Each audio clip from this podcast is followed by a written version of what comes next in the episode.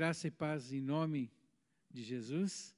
É oportunidade hoje da nossa aula sobre avivamento, né? Ou a, rompendo em fé para o avivamento. Nós é, semana passada com o pastor Miguel nós ouvimos, né, sobre o jejum. É impressionante que as pessoas dentro da realidade de avivamento que jejuam para que Deus possa, é, na verdade, na intimidade sua com o Senhor, você possa experimentar da graça sobrenatural dele, nós não conseguimos associar jejum sem oração. Você não vai simplesmente se abster de alimento e ficar durante um dia sem o dia todo sem conversar com Deus, sem ter intimidade com Deus. Por isso que o que nós vamos falar hoje está linkado com a vida de jejum, que é a vida de oração. Quando nós falamos sobre vida de oração, vida de intimidade na presença do Pai, no Santo dos Santos, naquele quarto secreto, nós falamos do como inicia o avivamento na história.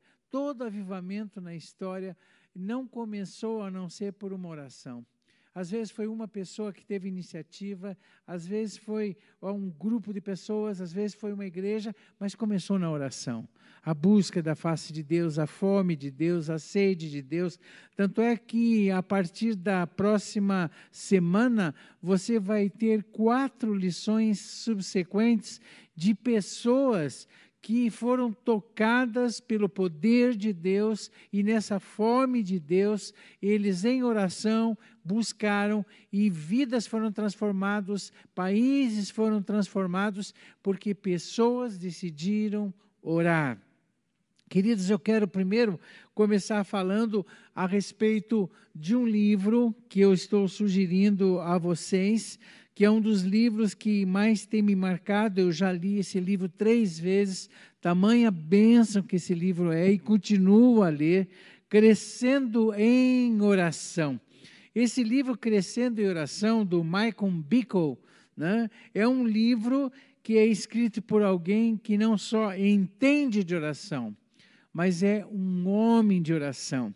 Se você já ouviu falar da IHOP, que essa igreja internacional, Casa Internacional de Oração do Kansas City, nos Estados Unidos, você vai lembrar que esta igreja, se você entrar ah, no Facebook, no YouTube, você encontrando o IHOP de Kansas City, você vai ver 24 horas por dia essa casa de oração funciona. Isso já faz 20 anos. Se eu imagino, eu fico imaginando a vida do Maicon quando Deus deu a visão para ter essa casa de oração. Se no coração dele ele imaginaria que ele conseguiria, vamos dizer assim, ficar 24 horas em funcionamento.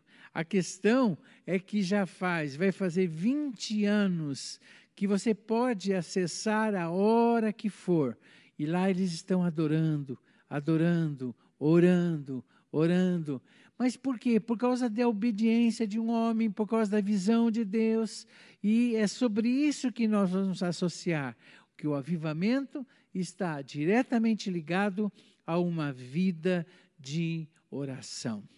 Pai eterno, eu quero nesse momento, na tua presença, Senhor, nesse fator significativo, fundamental que a vida de oração, a vida na tua presença, a vida em intimidade contigo, o estar tete a tete contigo, face a face contigo, Senhor, que isso seja provocado na vida daqueles que estão me ouvindo agora, aqueles que estão em casa, Senhor, que já conhecem tanto do assunto de oração, mas que a vida de oração seja o diferencial, que a vida de oração seja a marca, Senhor, na vida desses irmãos em nome de Jesus. Amém. Queridos, então, esse desafio do Maicon, esse desafio da vida de oração, esse desafio do início dos avivamentos na história, nós vamos ver que todo o avivamento tem a ver com clamor. Esse clamor, ele tem algumas características, e é sobre essas características que eu quero falar agora. A primeira delas é o clamor no Espírito Santo. Essa é uma realidade que algumas pessoas ainda não vivenciaram e nós estamos provocando você hoje para que você possa ter esse tipo de oração. Romanos 8, 26, 27 nos diz: da mesma forma que nos ajuda em nossa fraqueza, pois não sabemos como orar, mas o próprio Espírito intercede por nós com gemidos inexprimíveis, e aquele que sonda os corações conhece a intenção do Espírito, porque o Espírito intercede pelos santos de acordo com a vontade de Deus. Queridos, da mesma forma, o Espírito nos ajuda em nossa fraqueza. Eu não experimentei nenhuma nem duas vezes, mas foram várias as vezes, e eu te convoco a esse tipo de oração. Às vezes você chega à presença de Deus, você está cansado, você está com o coração abatido, você não sabe nem como conversar com o Senhor, não sabe nem o que dizer diante da face do Pai. Eu quero dizer uma coisa para você. Em nome de Jesus, em nome de Jesus, fale, Espírito Santo de Deus, coloca nos meus lábios a oração que eu preciso me dirigir ao Pai. Essa é uma experiência maravilhosa. Você imagine você ser conduzido na intercessão, sendo orientado, impulsionado pelo Santo Espírito de Deus. Queridos, não é só a oração no Espírito, mas uma das coisas que marcou e tem marcado o avivamento na história é a fé. Crer que isso é possível, crer que o sobrenatural pode vir sobre nós, crer que eu mesmo posso ser transformado num status que eu estou vivendo hoje, às vezes longe de Deus, em frieza de alma, em frieza de espírito, e quando eu creio no sobrenatural, eu posso experimentar em Cristo Jesus a bênção de, pela fé, ver esse poder manifesto. Mateus 17, 20 diz: Porque a fé que vocês têm é pequena. Eu lhes asseguro que, se vocês tiverem fé do tamanho de um grão de mostarda, poderão dizer a este monte: Vai daqui para lá, e ele irá, e nada lhes será impossível. Repito, nada lhes será impossível.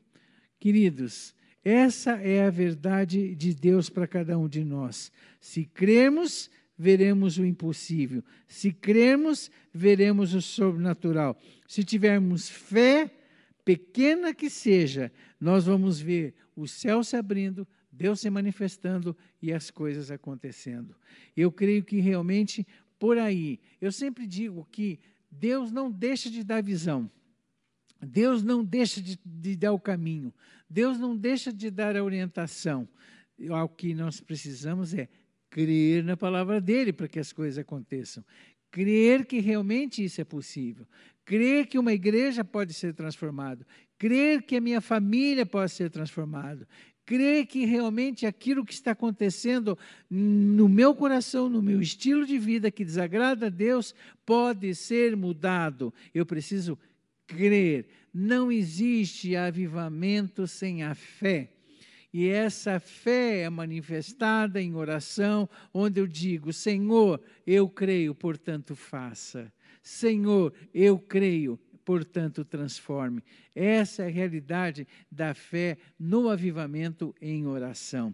Outra coisa maravilhosa que eu vejo, quando eu leio Isaías 59, 1 e 2, que diz: Vejam, o braço do Senhor não está tão curto que não possa salvar, o seu ouvido tão surdo que não possa ouvir.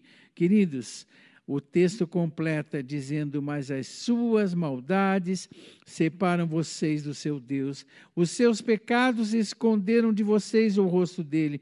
por isso ele não nos ouvirá. Por que será que no avivamento, a primeira coisa que acontece quando o povo está orando, clamando, orando, buscando, com sede de Deus, dizendo: Senhor, eu tenho sede do Senhor, se manifeste. Quando Deus, a primeira coisa que ele se manifesta no avivamento é trazendo o arrependimento. Por quê? Porque Deus está sempre pronto a abençoar, sempre pronto a nos ouvir. A grande questão é que o próprio Deus sabe que nós temos algumas coisas dentro de nós que precisam ser mudadas, confessadas, transformadas. E isso começa no arrependimento. Então o texto diz aqui que jamais, jamais eu posso dizer que Deus não está querendo me ouvir. Jamais eu posso dizer que Deus está com o braço cruzado. Mas eu tenho que entender que na hora que eu começo a clamar e as coisas começam a acontecer na obra do avivamento, a primeira coisa é convicção de pecado. Convicção do pecado que me separa de Deus. Veja bem, mas as suas maldades separam vocês. E o texto do Salmo 66, 18 diz: Se eu acalentasse o pecado no coração, o Senhor não me ouviria. Gente, tudo isso tem a ver com a santidade de Deus. Deus é santo. Eu fico imaginando a cena que eu vejo de Isaías, no capítulo 6, ele tava, não estava nada bem. Ele entra no templo, vocês imaginem, ele está vindo, vai caminhando, e quando? Porque ele associou. Primeiro eu vou buscar Deus. As coisas estão ruins, está ruim no meio do povo, está ruim comigo. Eu vou buscar a face de Deus. E ele caminha. Quando ele está caminhando, o templo se enche da glória de Deus. Há uma fumaça, como que uma fumaça presente. Ele vê e tem aquela visão do trono vazio. Ele tem aquela visão dos anjos dizendo: Santo, Santo, Santo é o Senhor. Ah, quando a gente vê uma adoração dessa, eu quero correr e ficar junto. Então ele vê os anjos cantando, ele vai se aproximando. Mas quando ele vai se aproximando, uma fumaça aparece. E a fumaça ali simboliza o juízo de Deus. Como dissesse Isaías, não venha para cá. Se você continuar, você morre. É quando ele cai e diz: Ai de mim, que sou um homem de lábios impuros e habito no meio de um povo de impuros lábios. Então, naquela hora da convicção, assim começa o avivamento na vida da gente. Aí ele mandou aquelas brasas vivas, lembra que o arcanjo vem, né? E ele pega a, eu esqueço até aquela peça do que a gente usa, né, para pegar carvão, coisa assim, né? E vai e toca nos lábios dele para purificar com o fogo. Então, o que que acontece? Eu quero a presença de Deus, eu quero adorar a Deus, a adoração a Deus me atrai, eu me aproximo dessa adoração, mas eu não entro no Santo dos Santos se houver pecado. Eu preciso da purificação do Altíssimo. E é exatamente isso que o avivamento produz. Porque o avivamento eu busco a presença de Deus, o avivamento eu busco a manifestação de Deus, no avivamento eu quero o sobrenatural de Deus em sinais e milagres. Mas essa realidade que eu busco, não acontece se o quebrantamento não vier a partir da convicção de pecado, a confissão e a ação purificadora de Deus. Nós vemos outra coisa com respeito a, ao avivamento, é a obediência, né? Eu vou até relembrar aqui os que só acessaram depois. O que que nós temos? O livro Crescendo em Oração do Michael Bickle. O que eu disse? Este homem teve uma visão e obedeceu. e as coisas aconteceram. Vocês imaginem, hoje, como eu disse no início da nossa palestra dessa manhã, a Casa Internacional de Oração funciona 24 horas, sete dias da semana, sem parar, há 20 anos. Você acessa na internet, Casa Internacional de Oração, uma hora da manhã ou duas da manhã, seja a hora que for, eles estão lá adorando e orando. 24 horas, que nem o tempo de Salomão, que a coisa acontecia desta forma. E desta forma a gente vê vidas no mundo todo sendo abençoados por causa de uma casa de oração. Essa semana eu estava falando com o Japão, com a nossa igreja do Japão, nós temos a Alameda International Church no Japão, eles já estão com a sua casa de oração. Já estão buscando a face de Deus. Eu fiquei tão feliz porque orando as coisas acontecem. Orando Deus se manifesta. Orando a luz de Deus vem para nós. Só que nós precisamos obedecer. O texto diz: "E recebemos dele, 1 João capítulo 3, verso 22. E recebemos dele tudo o que pedimos, porque obedecemos aos seus mandamentos e fazemos o que lhe agrada. Vou repetir. Recebemos dele tudo o que pedimos, porque obedecemos aos seus mandamentos. Eu tenho na minha experiência de 44 anos de pastor, a experiência de ter essa convicção de que Deus vai me mostrar, Ele me mostra. Eu preciso crer que aquilo vem dele e crendo obedecer. E quando eu obedeço, a parte dele se manifesta. 1 Tessalonicenses 5,24 fala: aquele que chamou fará. Então eu não preciso me preocupar com a parte de Deus. A minha preocupação é obedecer. E assim eu tenho visto né, no campo só, no mundo árabe, é, eu tive 14 anos direto trabalhando, e a gente vendo essa visão, a crença e a obediência e os milagres acontecendo. É dessa forma que o sobrenatural vem. Nós precisamos obedecer à voz de Deus. Não adianta, eu tenho falado também que Deus não mostra o segundo passo se você não obedece àquele que Ele revelou. Às vezes a pessoa está querendo chegar lá no fundo e Deus mas você não obedeceu nem o que eu estou dizendo para você que precisa largar. Você precisa abandonar isso para poder manifestar lá. Você precisa ir até aquela pessoa, se reconciliar para eu poder se manifestar na tua vida. Há coisas a serem acertadas para você ver a glória de Deus. Então, crer eu vejo a glória, mas crer no quê? Na manifestação de Deus, naquilo que ele diz, naquilo que ele fala. E eu tenho que ser sensível a isso. E lógico, lógico que tudo isso está ligado a estar dentro da vontade de Deus. O texto de 1 João 5, 14 e 15 diz: esta é a confiança que temos ao nos aproximarmos de Deus.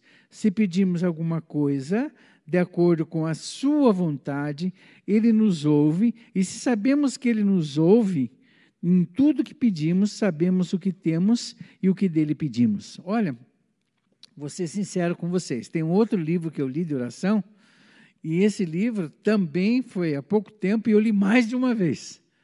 Quando ele diz: quando a terra comanda os céus.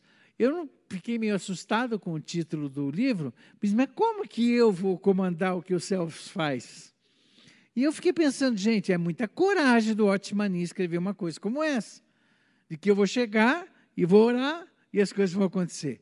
Mas quando eu fui lendo o livro, eu fiquei impressionado, porque a ideia do livro é essa: quanto mais intimidade que você tiver com o Espírito Santo, mais você vai pedir dentro da vontade de Deus. Então você não vai ter problema nenhum. Quando você pedir, vai acontecer mesmo. Porque você já orou na direção do Espírito. Então, o, a, a, Bíblia diz que quando a gente pede, a gente tem um problema tremendo, que a gente pede para o nosso eu, para os nossos deleites. Né? E ainda mais disso a gente pede mal. Agora, Quanto mais intimidade, gente, quanto mais vocês buscam a face de Deus, quanto mais vocês têm intimidade com o Espírito, mais vocês vão experimentar essa graça de Deus. Deixa eu dar só uma suspendida aqui, quem está me filmando, eu estou sem o controle do horário, mantém 8h59, eu estou sem controle de terminar, vocês me avisam daí, só verifica para mim, tá bom? Tá, obrigado. Os ouvintes aí me desculpem, mas eu estou sem, sem me identificar aí com o pessoal. Agora, o que, que o texto nos diz? Às vezes acontece que eu estou na presença de Deus e as coisas não estão acontecendo. Ah, eu quero fogo no Senhor, eu quero ação de Deus. Eu vou confessar uma coisa para vocês. A Silvana e eu, minha esposa, nós damos preleções em muitas igrejas, há muitos anos. E sempre nós pregamos, e agora a gente está indo, provavelmente, a, daqui duas semanas, estamos indo para Vitória Espírito Santo para falar sobre no Congresso de Família. E uma das coisas que você pode falar várias palestras, mas quando você fala sobre perdão, pega todo mundo de jeito, ninguém escapa. É incrível, não escapa. A, como é fácil a ação do demônio na vida das pessoas pela falta de acerto de relacionamentos. O texto diz aqui: portanto, se você estiver apresentando sua oferta diante do altar, e ali se lembrar que seu irmão tem algo contra você, deixe sua oferta ali, diante do altar. Vá primeiro reconciliar-se com seu irmão e depois volte e apresente a oferta. Gente, isso é muito forte. Está registrado em Mateus 5, 23, 24. Não adianta você simplesmente dizer, não, eu estou bem com o Senhor e não se importar com outros. Você não está bem com outro, não existe, a Bíblia diz, né, em João está bem claro, não diga que você ama o Senhor se você tem problema com o outro. Não existe base bíblica para isso. Então você pode estar chorando, clamando na presença de Deus, dizendo: Eu te quero, eu te amo, sabe? E Deus dizendo para você: Tá bom, então você levante aí do teu lugar e vai lá acertar a tua vida, porque eu não posso manifestar na sua vida sem esse acerto de reconciliação. Isso é muito forte, gente. É muito forte, não adianta. Eu sempre tinha dito, a gente fez uma campanha ah, é, eu amo a minha família, minha esposa e eu, quando eu era pastor de família em, na Igreja Batista do Bacaxiri, e a gente lançou o livro, né, que foi um dos primeiros livros que eu escrevi, que foi 40 dias orando em família. E uma coisa incrível que a gente percebia, eu, eu tive esse sintomático, né, esse diagnóstico na vida das famílias, porque o pessoal chegava para mim e dizia, eles vinham para o aconselhamento familiar, e eu dizia, tudo bem, o que está acontecendo? Ah, estamos nos divorciando. A pessoa já ia direto para dizer que estava divorciando. Imagina o estado que estava o casamento, o, o, o nível que estava o casamento. E aquilo me chamou atenção. Aí o que, que eu percebi? eu percebi que existem algumas casas que o marido ora de um lado, a mulher ora do outro, os filhos oram do outro, mas eles não podem ficar juntos porque eles estão em inimizade entre si. Gente, vocês vão dizer assim, mas isso é possível? É, mas isso é totalmente faccioso. Por quê? Eu sempre digo, olha, se une e faz uma oração junto. Na minha casa, quando a gente estava, agora os filhos casaram, né? Tá eu e a Silvana só. Mas às vezes eu chegava para o almoço, a, a, a, minha filha já estava comendo, e eu dizia, Tata, filha, vamos, vamos orar. Mas pai, eu já orei, já agradeci. Eu falei, tá bom, que bom que você agradeceu. Mas a gente vai orar em família. A unidade do Espírito é fundamental na casa. Essa unidade do Espírito que traz a harmonia da casa. Sabe que não, cara, eu estou bem com Deus, você está bem com Deus, tal, mas eu não posso nem olhar na cara do outro. Então, não existe unidade do espírito. Aí, quando eu fiz aquele livro, 40 dias orando em família, era para quê? Para que fizessem a devocional juntos, orassem juntos. E essa comunhão juntos provocava. Você já viu, no caso aí, se tiver os que estão casados, que estão ouvindo, às vezes um vai orar, o marido a mulher, diz, não, hoje é teu dia. Não, é o seu, os dois não estão bem um com o outro, né? Não, ontem fui eu, então, não, ora você. Aí eles começam a discutir ali, porque eles não estão bem. Não, eu não vou orar. E, aí aquilo provoca ter que conversar e se reconciliar. Então, amados, não adianta você simplesmente dizer, não, eu estou bem com o Senhor. Não, meu, oh, meu Deus, poderoso, oh, glória, oh, aleluia. Se você tem alguma desavença com o irmão, é o texto que eu li aqui da Bíblia, está escrito aqui. Você pode até trazer oferta, mas se tiver alguma coisa, vai lá e certo. Não sou eu que estou dizendo. E o avivamento, gente, só vem com essa limpeza que eu chamo. O lixo indo embora. Por quê? Porque, na verdade, na hora que a santidade é instaurada, a glória de Deus se manifesta, porque Ele é santo. E na hora da ação do Espírito Santo, na vida do povo e da igreja, essas coisas vão acontecendo. Veja bem, 1 Samuel 15, 22 e 23.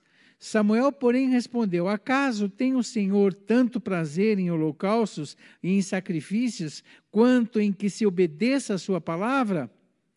A obediência é melhor do que o sacrifício. A submissão é melhor do que a gordura de carneiros, pois a rebeldia é como um pecado da feitiçaria e a arrogância como o mal da idolatria. Assim como você rejeitou a palavra do Senhor, ele rejeitou você como rei. Que pesada palavra.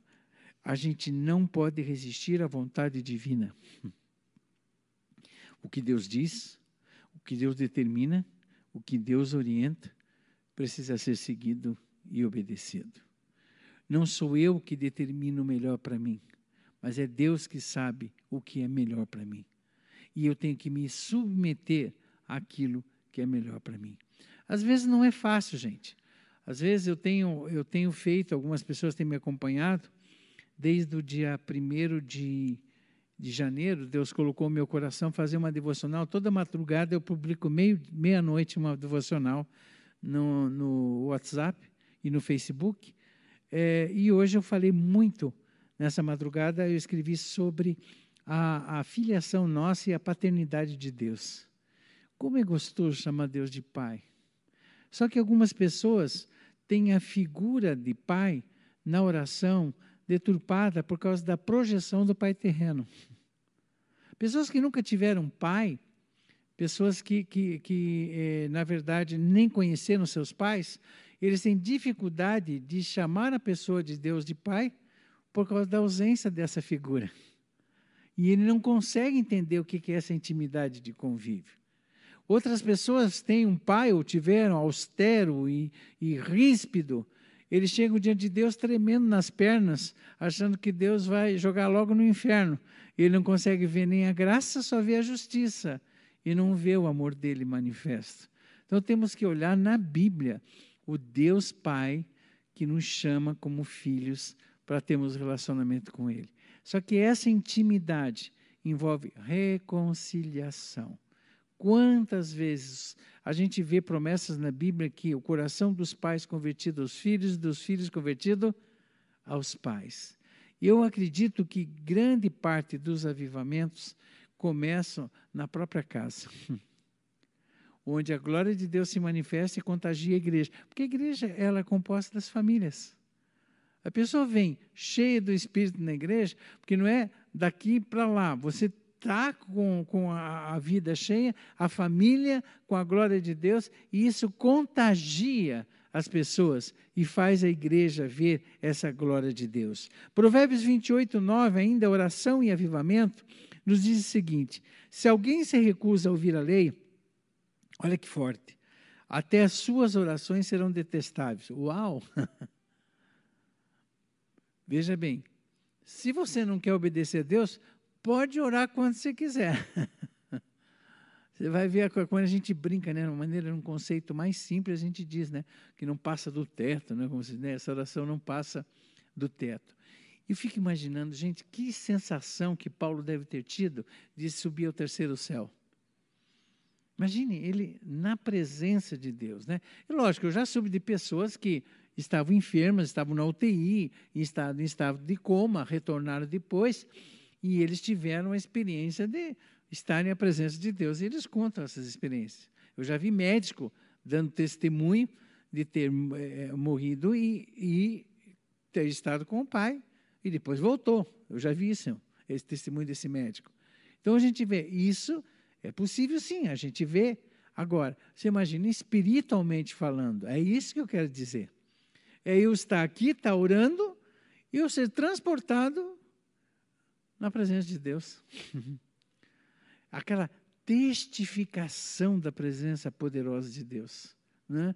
E você fica horas e horas, e a gente fica imaginando, né? Ah, mas, puxa vida, eu oro, eu vou orar a Deus só dois minutos, ficou só três minutos, já acabou a oração. Não sei se você tem aquela experiência. Se você for ler esse livro aqui, você vai ter uma experiência totalmente diferenciada. Por quê? Ele mostra, ele orienta, o Marco Beagle, ele orienta para você, é o seguinte, a oração começa com disciplina, e depois ela faz parte da tua rotina espiritual. Eu vou chegar, às vezes, a ter uma lista de oração pelos meus familiares. Mas eu vou escrever essa lista. Eu preciso escrever, senão não vou lembrar tudo, quais são os pedidos. São os meus amigos ou o WhatsApp que me trouxe várias solicitações de pessoas que precisam de intercessão. Eu vou escrever e eu vou colocar ali. E quando eu entrar à presença de Deus, eu vou estar no momento de intercessão, eu vou estar clamando por eles. Gente, e uma das coisas lindas, que às vezes a gente não tem a, a, amplitude disso, Lembra que quando Jó orava pelos seus, nem era amigo, era amigo da onça ali, né? Os seus amigos, Deus o abençoou. Às vezes você quer a glória de Deus e Deus quer que você comece no clamor da intercessão pelos outros e não por você mesmo. Então, o momento da oração, o momento do clamor. Então, o avivamento começa quando você vê uma nação orando, o povo orando pelos governantes, o povo orando pelos líderes, o povo orando pela igreja, o povo orando pelos pastores. É você clamando pelo outro e, na medida que clama, experimenta a glória. É um diferencial que a gente vê no avivamento. O povo está orando, orando, orando, clamando, ó oh, Deus, muda. A gente viu o avivamento de Uganda, mudou uma nação inteira. Mas eles precisaram derramar a lágrima, botar o joelho no chão, acertar a sua vida com Deus. Queridos, coração contrito jamais desprezará o Senhor. O texto diz em Salmo 34, verso 18 e 51, 17: O Senhor está perto dos que têm o coração quebrantado e salvos do espírito abatido. Os sacrifícios que agradam a Deus são um espírito quebrantado. Um coração quebrantado e contrito jamais desprezará o Senhor. O que é essa contrição? Eu fico imaginando essa, essa contrição na nossa vida, é, aquela oração junto do fariseu e publicano, né? o fariseu batia no peito, eu fiz isso, eu faço aquilo, blá, blá, blá, blá. E o contrito de coração é aquele que reconhece o seu lugar diante de Deus, reconhece a sua finitude, reconhece a sua pequenez, sabe que sem Deus nada somos. Eu lembro uma vez eu li um outro livro que contava quantas vezes a Bíblia fala que nós somos nada. Desde que somos pó, Tu sabes, Senhor, que somos pó. E eu fiquei impressionado com o número de versículos e que a gente às vezes não vê o que nós somos diante de Deus. Nós não somos nada. Tanto é que a Bíblia diz que não foi nós que fomos até Ele, Ele que veio até nós. Foi Ele que estendeu. Quando a gente lê no Velho Testamento que Deus procurava um intercessor, alguém para que entraste na brecha, e Ele não achou ninguém, o texto diz: Eu mesmo me coloquei, ele diz. Porque não havia possibilidade nenhuma de nós nos reconciliarmos com Deus. Não havia condições nenhuma e possibilidade nenhuma de nós termos hoje como nós temos a comunhão com Deus. Amados, o avivamento produz isso, mas desde que o nosso coração esteja quebrantado. Sabe, gente, coração sincero e quebrantado é essa oração do Isaías, né?